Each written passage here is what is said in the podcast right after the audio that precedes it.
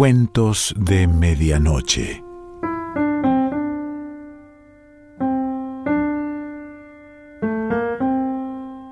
El cuento de hoy se titula Cordero Asado y pertenece a Roald Dahl.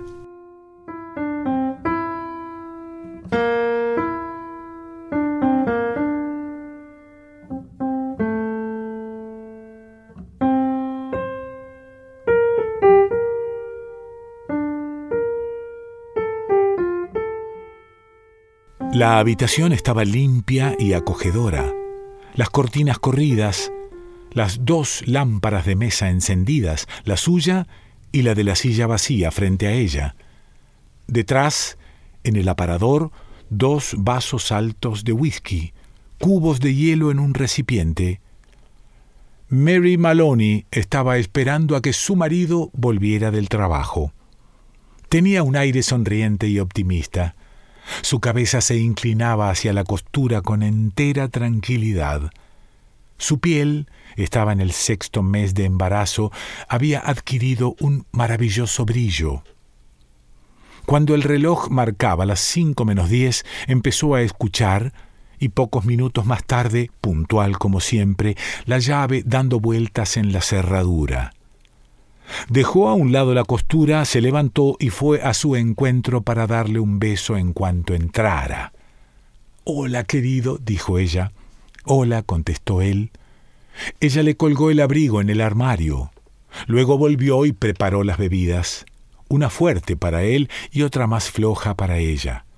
Después se sentó de nuevo con la costura y su marido enfrente con el alto vaso de whisky entre las manos. Para ella esta era una hora maravillosa del día. Sabía que su esposo no quería hablar mucho antes de terminar la primera bebida y ella, por su parte, le gustaba sentarse silenciosamente disfrutando de su compañía. Le gustaba vivir con ese hombre y sentir, como siente un bañista al calor del sol, la influencia que él irradiaba sobre ella cuando estaban juntos y solos. Le gustaba esa intensa mirada de sus ojos al fijarse en ella y la forma graciosa de su boca, especialmente cuando el cansancio no la dejaba hablar, hasta que el primer vaso de whisky le reanimaba un poco. ¿Cansado, querido? Sí, respondió él. Estoy cansado. Mientras hablaba, hizo una cosa extraña levantó el vaso y bebió su contenido de una sola vez, aunque el vaso estaba aún a medio llenar. Ella no lo vio, pero lo intuyó al oír el ruido que hacían los cubitos de hielo al volver a dejar él su vaso sobre la mesa. Luego se levantó lentamente para servirse otro vaso. Yo te lo serviré, dijo ella levantándose. Siéntate, dijo él secamente. Al volver, observó que el vaso estaba medio lleno de un líquido ambarino. Querido, ¿quieres que te traiga las zapatillas? Le observó mientras él bebía el whisky. Creo que es una vergüenza para un policía que se va haciendo mayor como tú que le hagan andar todo el día, dijo ella. Él no contestó. Mary Maloney inclinó la cabeza de nuevo y continuó con su costura. Cada vez que él se llevaba el vaso a los labios, se oía golpear los cubitos contra el cristal. Querido, ¿quieres que te traiga un poco de queso? No he hecho cena porque es jueves. No, dijo él. Si estás demasiado cansado para comer afuera, continuó ella, no es tarde para que lo digas.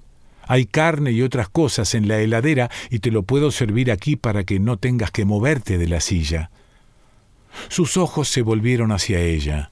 Mary esperó una respuesta, una sonrisa, un signo de asentimiento al menos, pero él no hizo nada de esto. Bueno, agregó ella, te sacaré queso y unas galletas. No quiero, dijo él. Ella se movió impaciente en la silla, mirándole con sus grandes ojos. Debes cenar. Yo lo puedo preparar aquí, no me molesta hacerlo. Tengo chuletas de cerdo y cordero, lo que quieras, todo está en la heladera. No me parece, dijo él. Pero, querido, tienes que comer. Te lo sacaré y te lo comes, si te parece. Se levantó y puso la costura en la mesa junto a la lámpara. Siéntate, dijo él. Siéntate. Se sentó de nuevo en su silla, mirándole todo el tiempo con asombrados ojos. Él había acabado su segundo vaso y tenía los ojos bajos. Tengo algo que decirte. ¿Qué, querido? ¿Qué pasa? Él se había quedado completamente quieto. La luz de la lámpara le daba en la parte alta de la cara, dejándole la barbilla y la boca en la oscuridad.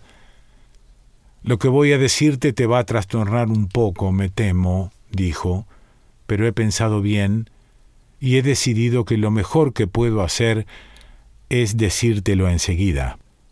Y se lo dijo. No tardó mucho, cuatro o cinco minutos como máximo. Ella no se movió en todo el tiempo, observándolo con una especie de terror mientras él se iba separando de ella más y más a cada palabra. Eso es todo, añadió. Yo sé que es un mal momento para decírtelo, pero no hay otro modo que hacerlo. Naturalmente te daré dinero y procuraré que estés bien cuidada, pero no hay necesidad de armar un escándalo. No sería bueno para mi carrera. Su primer impulso fue no creer una palabra de lo que él había dicho. Se le ocurrió que quizá él no había hablado, que era ella quien se lo había imaginado todo. Quizá si continuara su trabajo como si no hubiera oído nada. Prepararé la cena, dijo con voz ahogada. Esta vez él no contestó. Mary se levantó y cruzó la habitación. No sentía nada excepto un poco de náuseas y mareo. Actuaba como un autómata.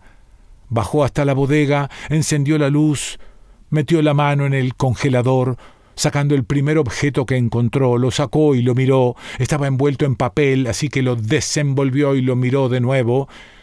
Era una pierna de cordero.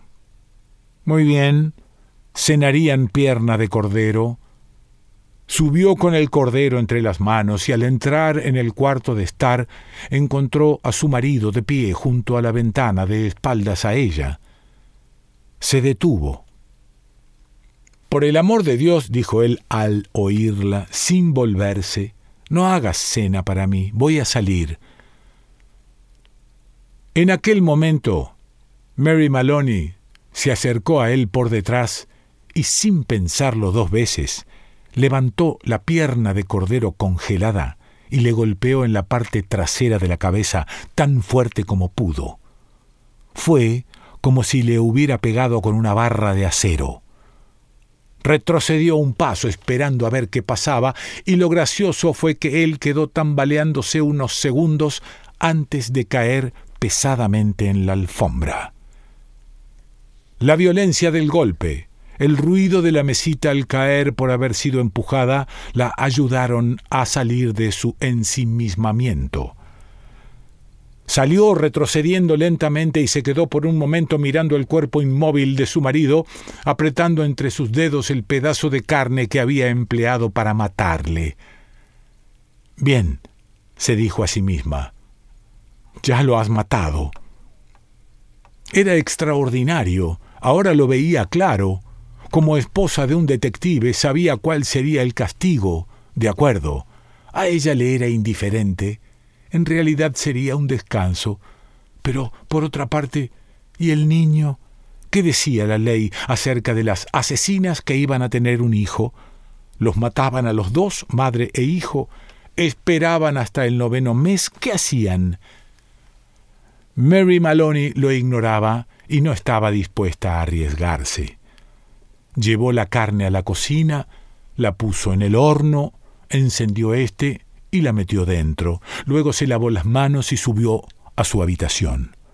Se sentó delante del espejo, arregló su cara, puso un poco de rojo en los labios y polvo en las mejillas. Intentó sonreír, pero le salió una mueca.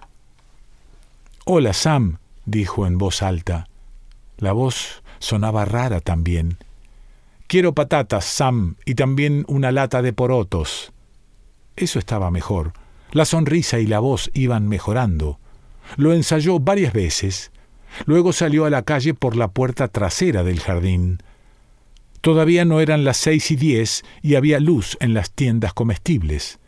Hola, Sam, dijo sonriendo ampliamente al hombre que estaba detrás del mostrador. Oh, buenas noches, señora Maloney. ¿Cómo está? Muy bien, gracias. Quiero patatas, Sam, y una lata de porotos. Patrick dijo que estaba cansado y no quería cenar fuera esta noche, le dijo. Siempre solemos salir los jueves y no tengo verduras en casa. ¿Quiere carne, señora Maloney? No, tengo carne, gracias. Hay en la heladera una pierna de cordero. Oh, no me gusta usarlo cuando está congelado, pero voy a probar esta vez. ¿Usted cree que saldrá bien? Personalmente, dijo el tendero, no creo que haya ninguna diferencia. ¿Quiere estas patatas de Idaho? Oh, sí, muy bien, dos de esas. Nada más. El tendero inclinó la cabeza, mirándola con simpatía, y para después, ¿qué le va a dar luego? Bueno, ¿qué me sugiere, Sam? El hombre echó una mirada a la tienda. ¿Qué le parece una buena porción de pastel de queso? Sé que le gusta a Patrick. Magnífico, dijo ella. Cuando todo estuvo empaquetado y pagado, sonrió y dijo Gracias, Sam. Buenas noches. Ahora, se decía a sí misma al regresar, iba a reunirse con su marido, que la estaría esperando para cenar, y si cuando entrara en la casa encontraba algo raro, trágico o terrible, sería un golpe para ella y se volvería histérica de dolor y miedo. Simplemente era la señora Maloney que volvía a casa con las verduras un jueves por la tarde para preparar la cena a su marido. Eso es, se dijo a sí misma, hazlo todo bien y con naturalidad. Si se hacen las cosas de esta manera, no habrá necesidad de fingir. Por lo tanto, cuando entró en la cocina por la puerta trasera, iba canturreando una cancioncita y sonriendo. Patrick llamó ¿Dónde estás, querido?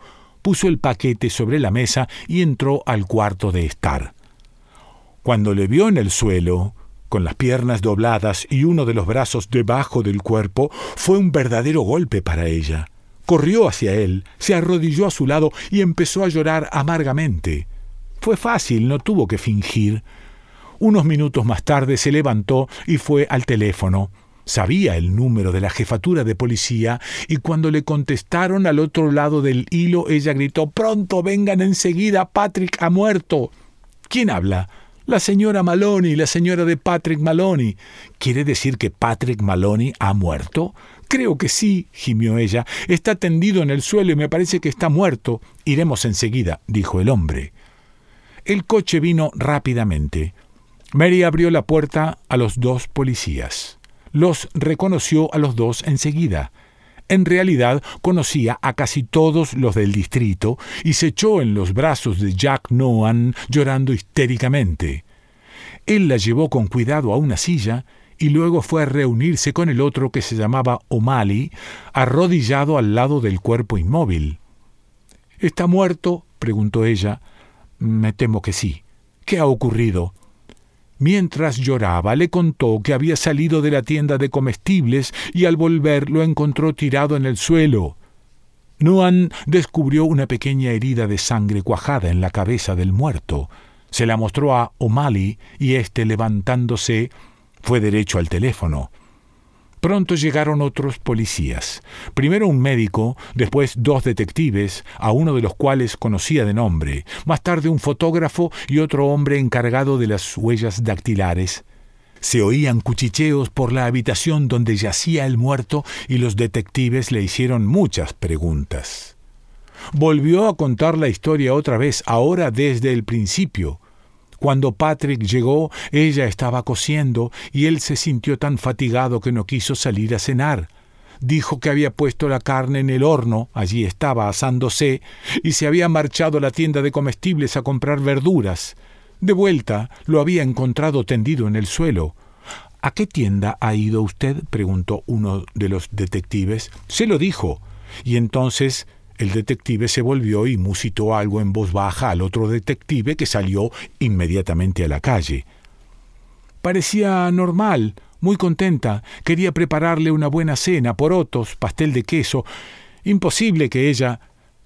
Transcurrido algún tiempo el fotógrafo y el médico se marcharon, y los otros dos hombres entraron y se llevaron el cuerpo en una camilla. Después se fue el hombre de las huellas dactilares. Los dos detectives y los policías se quedaron. Fueron muy amables con ella. Jack Nuan le preguntó si no se iba a marchar a otro sitio a casa de su hermana. No, dijo ella. No creía en la posibilidad de que pudiera moverse ni un solo metro en aquel momento. Todavía estaba bajo los efectos de la impresión sufrida. Pero ¿no sería mejor que se acostara un poco? preguntó Jack Nuan. No, dijo ella. Quería estar donde estaba, en esa silla. Un poco más tarde, cuando se sintiera mejor, se levantaría. La dejaron mientras deambulaban por la casa cumpliendo su misión. De vez en cuando uno de los detectives le hacía una pregunta. También Jack Nuan le hablaba cuando pasaba por su lado. Su marido, le dijo, había muerto de un golpe en la cabeza con un instrumento pesado, casi seguro una barra de hielo. Ahora buscaban el arma. Es la vieja historia, dijo él. Encontraremos el arma y tendremos al criminal. Más tarde, uno de los detectives entró y se sentó a su lado. ¿Hay algo en la casa que pueda haber servido como arma homicida? le preguntó. ¿Le importaría echar una mirada a ver si falta algo, un atizador, por ejemplo, o un jarrón de metal? No tenemos jarrones de metal, dijo ella. ¿Y un atizador? No tenemos atizador pero puede haber algo parecido en el garage. La búsqueda continuó. Ella sabía que había otros policías rodeando la casa. Fuera oía sus pisadas en la grava y a veces veía la luz de una linterna infiltrarse por las cortinas de la ventana. Empezaba a hacerse tarde. Eran cerca de las nueve en el reloj de la repisa de la chimenea. Los cuatro hombres que buscaban por las habitaciones empezaron a sentirse fatigados. Jack, dijo ella cuando el sargento Nuan pasó a su lado, ¿me quiere servir una bebida? Sí, claro, ¿quiere un whisky? Sí, por favor, pero poco. Me hará sentir mejor. Le tendió el vaso. ¿Por qué no se sirve usted otro? dijo ella. Debe estar muy cansado. Por favor, hágalo. Se ha portado muy bien conmigo. Bueno, contestó él, no nos está permitido, pero puedo tomar un trago para seguir trabajando. Uno a uno fueron llegando los otros y bebieron whisky. Estaban un poco incómodos por la presencia de ella y trataban de consolarla con inútiles palabras. El sargento Nuan, que rondaba por la cocina, salió y dijo eh, Oiga, señora Maloney, ¿sabe que tiene el horno encendido y la carne adentro? Dios mío, gritó ella, es verdad. ¿Quiere que vaya a apagarlo? Sería tan amable, Jack. Muchas gracias. Cuando el sargento regresó por segunda vez, lo miró con sus grandes y profundos ojos. Jack Nuan dijo, Sí, me harán un pequeño favor usted y los otros. Si está en nuestras manos, señora Maloney. Bien, dijo ella, aquí están ustedes, todos buenos amigos de Patrick, tratando de encontrar al hombre que lo mató. Deben estar hambrientos porque hace rato que ha pasado la hora de la cena y sé que Patrick nunca me perdonaría que estuviesen en su casa y no les ofreciera hospitalidad. ¿Por qué no comen el cordero que está en el horno? Ya estará completamente asado. Ni pensarlo, dijo el sargento Nuan. Por favor, pidió ella, por favor cómanlo. Yo no voy a tocar nada de lo que había en la casa cuando él estaba aquí, pero ustedes sí pueden hacerlo. Me harían un favor si se lo comieran. Luego pueden continuar su trabajo. Los policías dudaron un poco, pero tenían hambre y al final decidieron ir a la cocina y cenar. La mujer se quedó donde estaba, oyéndolos a través de la puerta entreabierta. Hablaban entre sí, a pesar de tener la boca llena de comida. ¿Quieres más, Charlie? No, será mejor que no lo acabemos.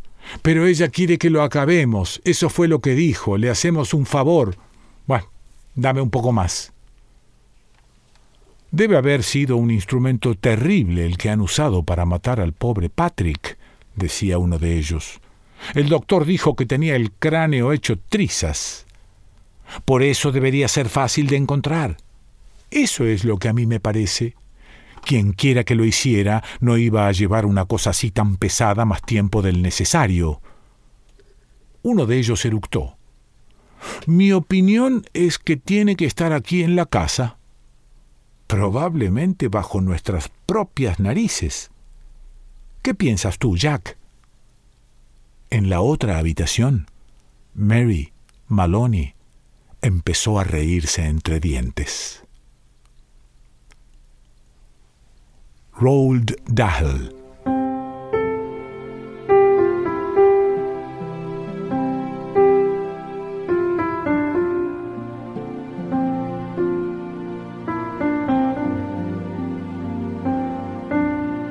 Cuentos de Medianoche.